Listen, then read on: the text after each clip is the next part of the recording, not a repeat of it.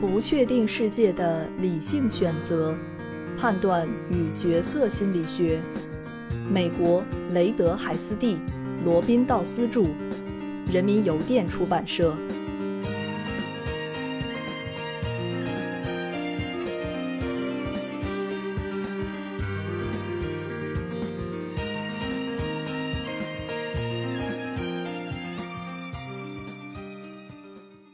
第十一章第三节：对理性的定义——期望效用理论。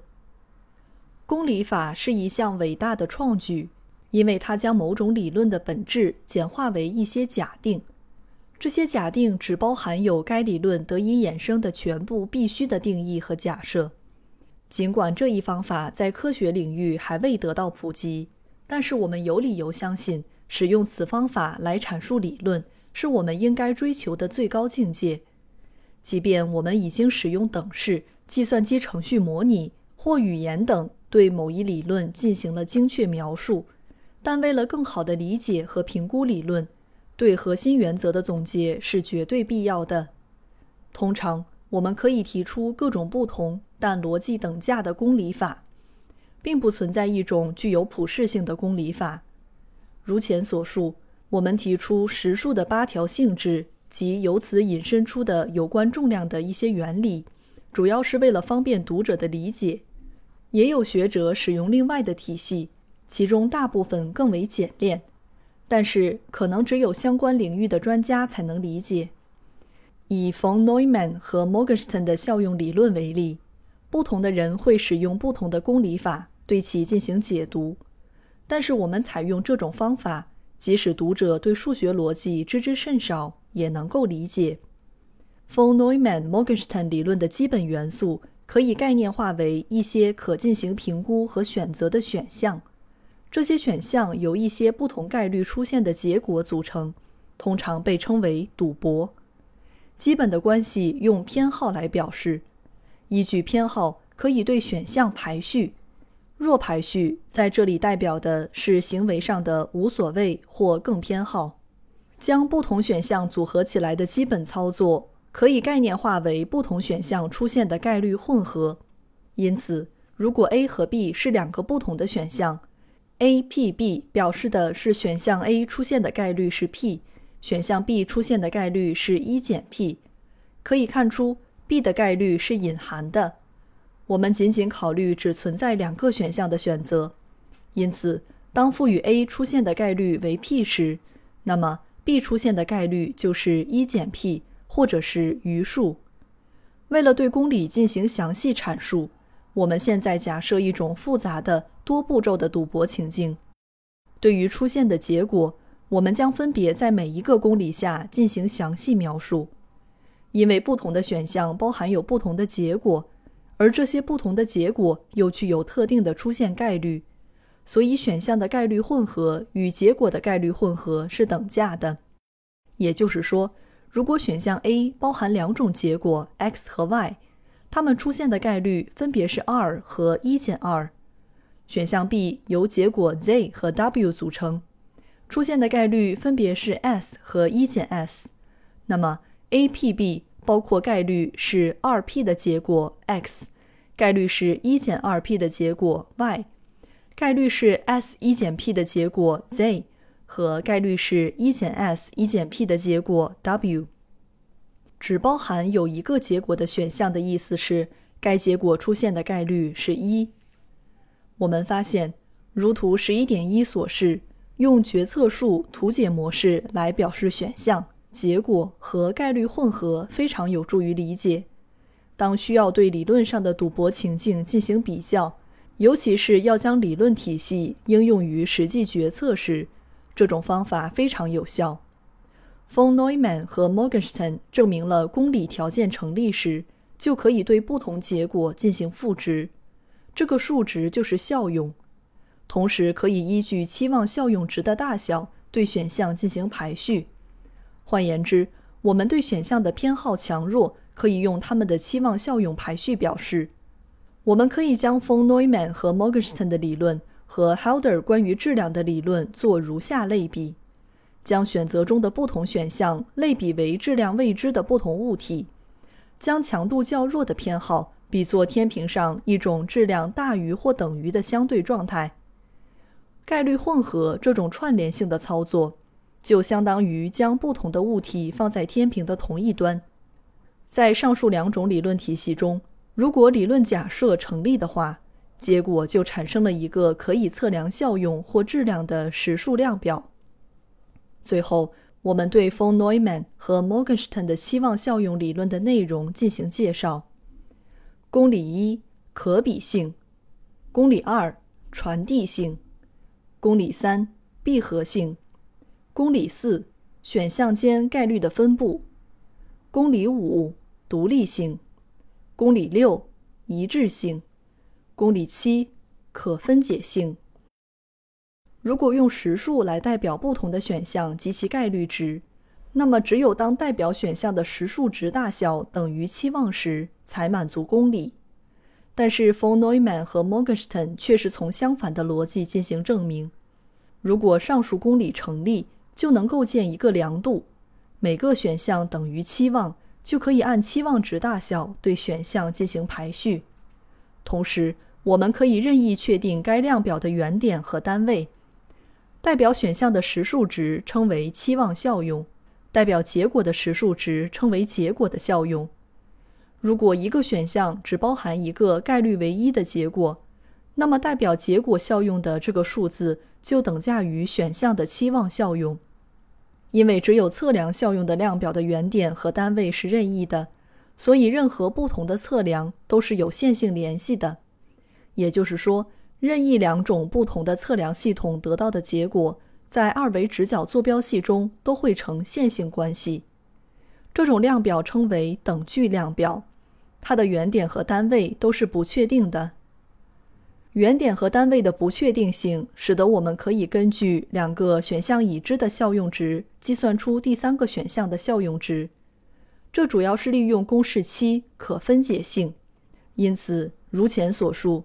可分解性公理对于得到具体的效用值非常重要，因为所有量表的效用及度量之间是线性的关系，所以我们可以假定一百代表最为偏好的选项的效用值，零代表最不偏好的选项的效用值。那么在此前提下，就可以得到其他选项的效用值，这些值位于零到一百之间。我们注意到，对于概率的测量有助于我们得到具体的效用值。从构念上来说，von Neumann 和 Morgenstern 的理论体系是完美的。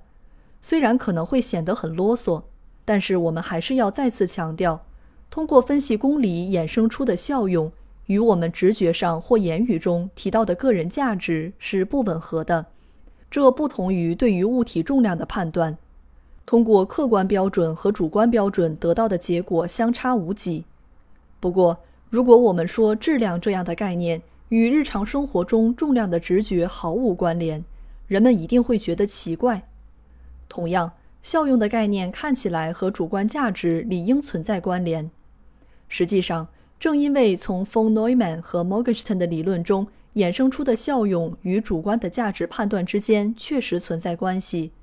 所以，它才吸引了心理学家的关注。也是基于这一点，我们试着在本章结尾提出一些可能提高决策质量的方法。也许初步思考后，大部分人会意识到，每一条公理的内容都能反映理性的某一侧面，甚至能对个体如何选择进行描述。我们接下来要对每个公理进行详细的分析。公理一：可比性。公理一主要描述人们面临两个选择时，相比较而言，决策者至少应该对某一选项表现出较弱的偏好。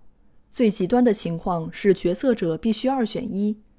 但是这条公理也能说明，由于对两个选项都无所谓，所以无法做出选择。现实中是否存在这种情况呢？我们可以回想一下第十章提到的教授选择工作的例子。如果他难以抉择，是否就说明他对不同工作的态度是无所谓的呢？Jake Dunn 和同事们的研究表明，偏好不明显并不代表无所谓。在某些情境中，保护性机制发挥了作用。人们拒绝做出选择，这实际上也是种选择。Jonathan Barron 和 Mark Spranka 引用了一些人们拒绝做选择的情形，比如在一些涉及需对金钱和生命进行权衡的决策情境中，人们倾向于避免深入思考，选择不做选择。但是如果要人们在限速九十公里下驾驶廉价汽车与交通事故造成五万人死亡之间进行选择，而最终的结果是不做选择，真的能说明人们无所谓吗？苹果和橘子都是水果，如果必须在两种水果中挑选一种，最终的选择要么是苹果，要么是橘子。从分析的角度来说，选择本身是否不能定义偏好？经济学家将这种选择称为显示性偏好，同时假设从效用理论可以推导出来。比如，我们对于高速路上安全的偏好，相当于认为每个人生命的价值为三百万美元。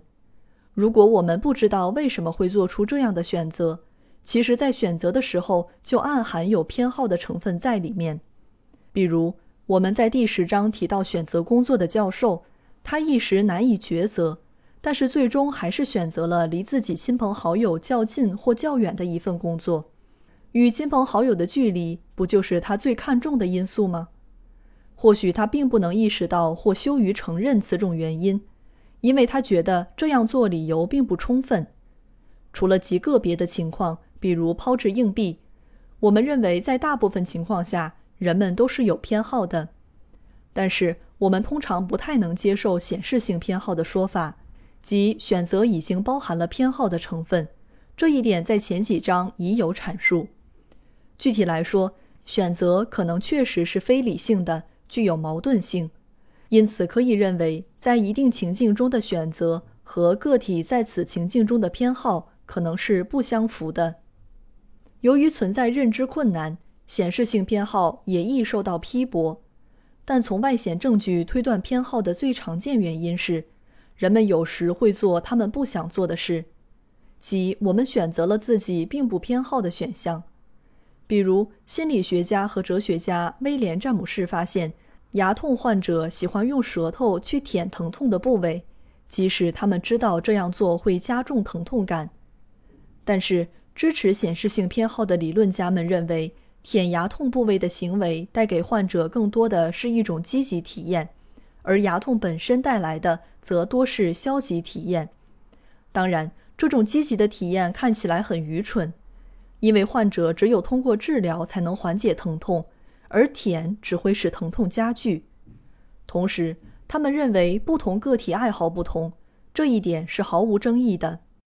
舔后带来的更强烈的疼痛感，要比牙痛本身更被患者偏好。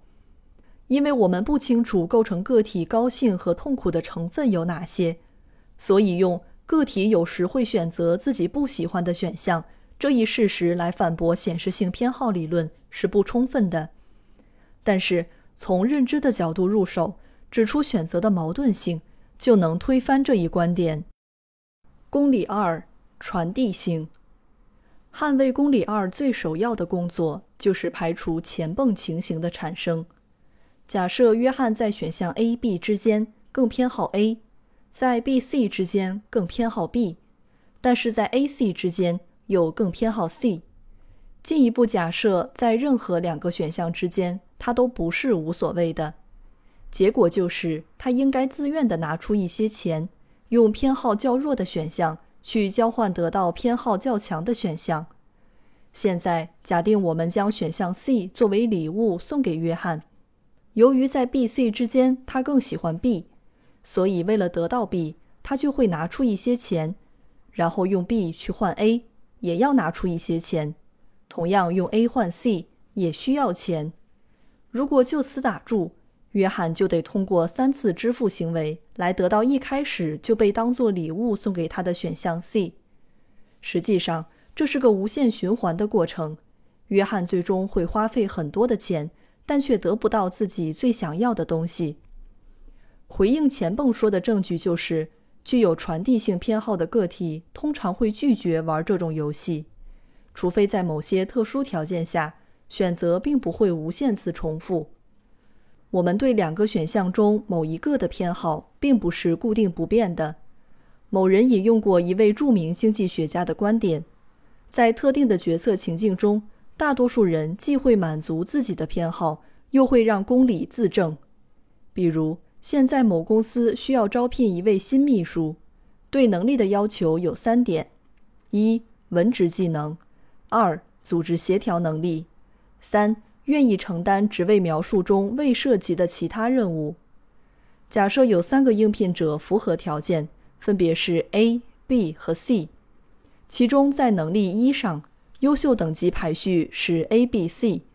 同理，能力二 B、C、A，能力三 C、A、B。由此，我们看出 A 在能力一和三上优于 B，B 在能力一和二上优于 C，C 在能力二和三上优于 A。如果我们要两两比较做出选择的话，就会陷入无限循环中，且不符合可传递性的公式描述。在这里，最关键的是三名应聘者被考察的顺序，最后被考察的人将会被录取。这种结果必然是糟糕的吗？尽管理论上人事经理会陷入前泵的循环怪圈中，但是实际上并非如此。没有人会先随便指派给他一位秘书，然后根据上述排序，通过索要回报无数次的为他更换人选。当然，我们的亲身经历又告诉我们，当需要做出重要决定，同时又极其困惑的时候，这种前蹦的现象还是存在的。好了，我将选择那份薪水高的工作，但是第二份工作又比较的轻松，有很多灵活的假期。再等一下，我不想住在中西部，但是第三份工作能提供很好的晋升机会。诸如此类的情形会使我们感到不适，难以抉择。我们的观点是，选择应当具有可传递性，这主要源自某一著名论断，即从宏观全局的角度上做出的选择是最佳的。这一论断出自康德。他认为应该把做选择当成为所有人制定永久性的政策。实证证据表明，如果判断选择质量的标准存在的话，依据康德所言做出的选择确实要优于仅仅将眼光局限在当前选项之上而做出的选择。公理三：闭合性。公理三仅仅要求决策者将不同选项的概率混合当做一个选项来考察。如果做不到这一点，建构有关决策的理论将变得毫无意义。公理四：选项间概率的分布。从根本上说，公理四要求我们遵循概率论。这条公理在图十一点二和十一点三有关决策树模型中已有所展示。为了使该公理成立，左边的二阶段赌博必须与右边的一阶段赌博是等价的。当然，我们一般不会质疑该公理，但是实际行为却并非如此。比如，某人在两种不同的赌博情境中的表现是不同的，但是公理成立的前提是他应该具有不变的行为模式。这两种赌博情境分别是：一、以零点二的概率赢得四十五美元；二、在第一阶段有零点七五的可能性未得到任何奖励。但是在第二阶段，以零点八的概率赢得四十五美元。Von Neumann 和 Morgenstern 在讨论概率的时候，假设他们是客观的。也有一些决策理论不符合这条公理，其中最值得一提的就是 Ward Edwards 的观点。他建议从客观概率转向主观概率，从而得到另一种理性决策理论。我们完全有可能得到同样满足概率论的非客观的概率混合。如果决策者要通过概率估计来解决未来不确定的问题，他的概率估计必须符合概率论的要求，否则将会做出矛盾的选择。在第十二章，我们将对预期理论进行深入分析。预期理论是一种公理化的非期望效用理论。它使用的是非客观的变化的决策权重，而非概率的概念。预期理论在整体结构上与期望效用理论是相似的，但是它只是对决策行为的描述，并非理性选择模型。公理五：独立性。公理五非常重要。实际上，许多决策理论家都曾详细的研究违背或删除公理五的影响有多大。乍一接触到这条公理，我们可能觉得它的作用甚微。如果在两个选项中，决策者更为偏好其中的一个，那么即便存在某一特定的概率，使得决策者最终放弃了他们两个，而选择了第三个选项，但是在先前的两个选项之间。决策者的偏好是不是不应该发生变化呢？这就是公理五包含的主要内容。图十一点四对其进行了解释。注意，一些同学不太理解这条公理，因为他们错误地认为存在一种同时接受的情形，即选择者同时接受 A 和 C，或同时接受 B 和 C。但是这里指的是接受 A 或 C 的一种概率混合。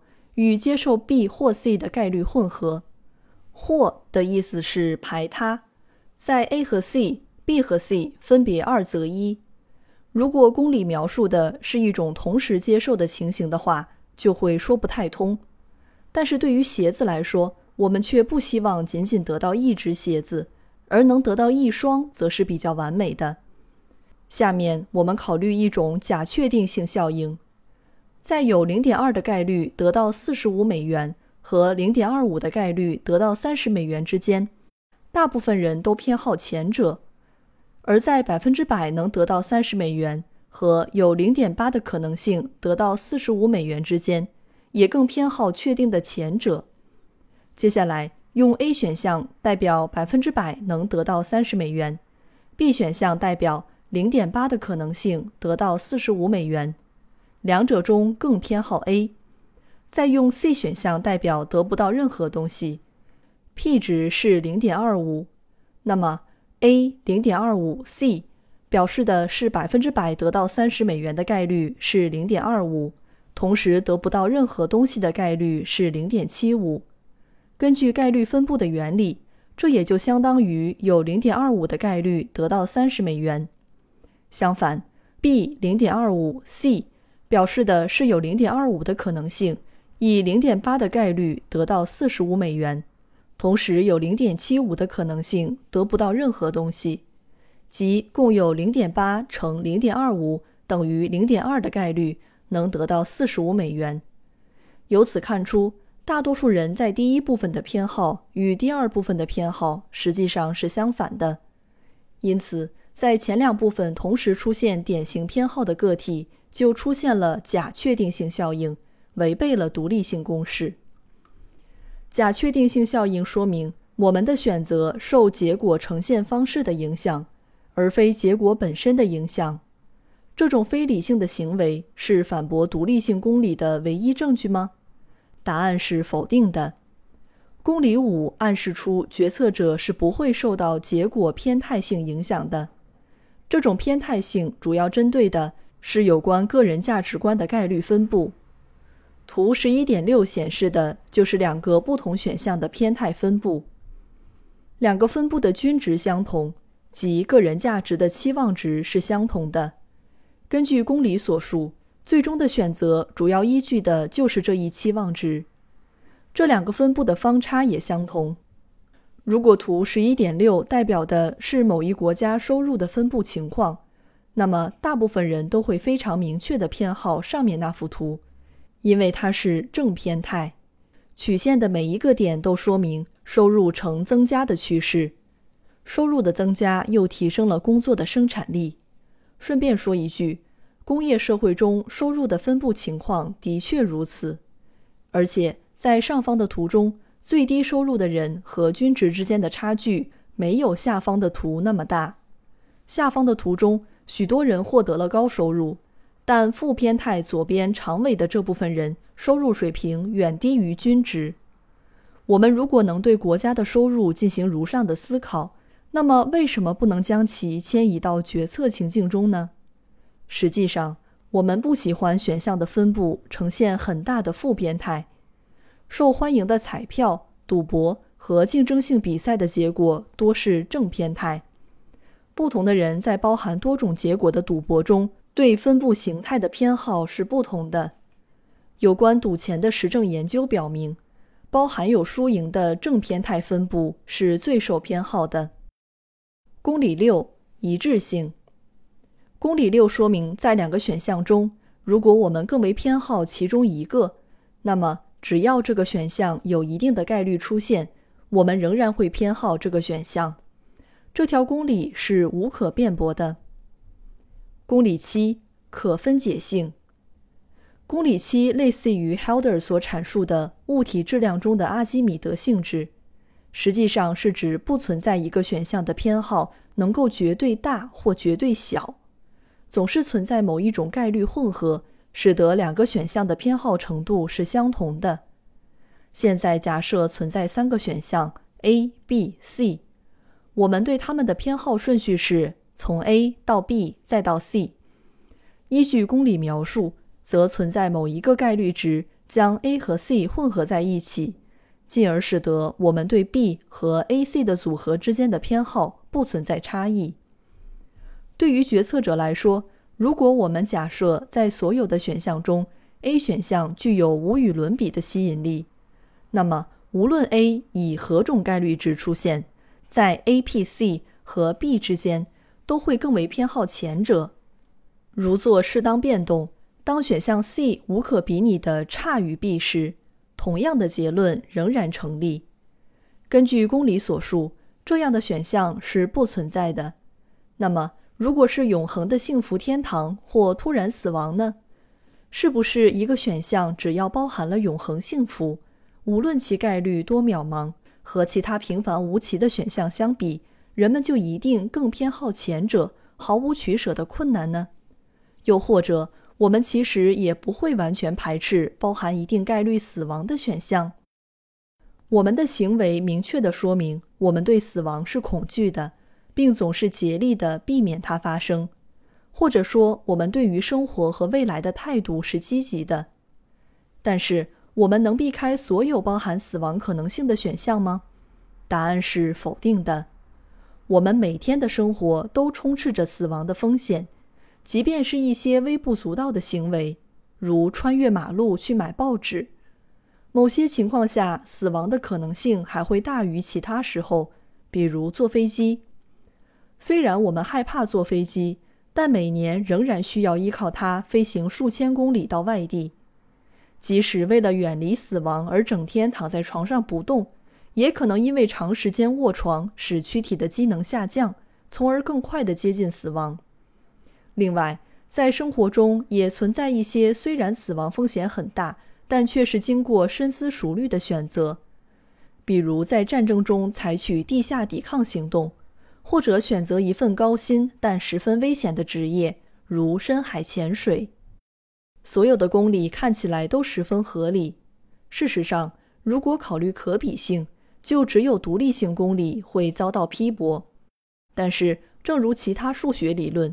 这些公理也具有十分突出的应用价值，比如根据勾股定理，如果已知直角三角形任意两边的边长，我们就能求出第三条边的长度。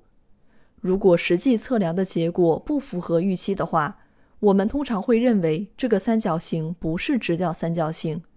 我们几乎从来不会说定理不正确，即三角形是直角三角形，测量也是准确的。只是这个数学推论不适用于实际。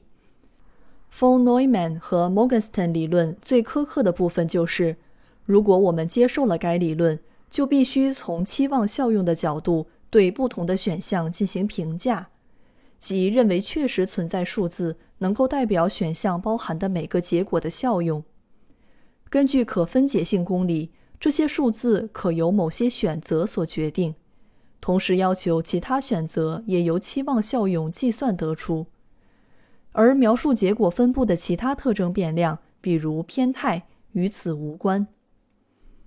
如果我们想设计一种方法对不同结果的效用值进行测量的话，就要用到可分解性原理。虽然本书的主要内容不涉及测量方法，但是我们可以举个简单的例子探讨一下这一基本方法。为了简便。我们现在假设只存在三个结果，分别在 A. 科罗拉多州的博尔德，B. 宾夕法尼亚州的匹兹堡和 C 德克萨斯州的拉拔克三个地方进行为期一周的旅游。进一步假设决策者对其的偏好从强到弱依次是 A、B 和 C，那么在 A 和 C 效用值中间的哪一个位置才是 B 的效用值呢？根据可分解性，我们可以赋予最受欢迎和最不受欢迎的地点的效用值分别为一和零，然后向决策者展示一系列的赌博情形，直到将 A 和 C 结合起来的选项。与 B 的效用值之间没有差别。如果理论成立的话，我们就可以依据概率的组合计算出 B 的效用值。比如，如果决策者对在 B 游玩一周和有0.8的可能性在 A 游玩一周、0.2的可能性在 C 游玩的组合的偏好无差异的话，就可以认为在0到100两端分别代表博尔德和拉巴克效用值的量表上。B 的效用值位于八十的位置上。这种方法可以用来在等距量表上测量任何一个结果的效用值。有许多研究对效用函数，尤其是与金钱有关的效用函数进行过测量。这种函数的分析经常被用来对个体表现出的行为进行解释和预测。比如，一条凹曲线有时说明个体倾向于规避风险。而凸曲线说明个体倾向于寻求风险。按照相关理论，这类曲线可以系统描述和预测个体在实验室模拟的赌博情境中表现出的行为，同时也适用于企业中管理人员对职业的选择。员工的职业选择在经济波动期比经济缓和期更易表现出风险寻求的行为倾向。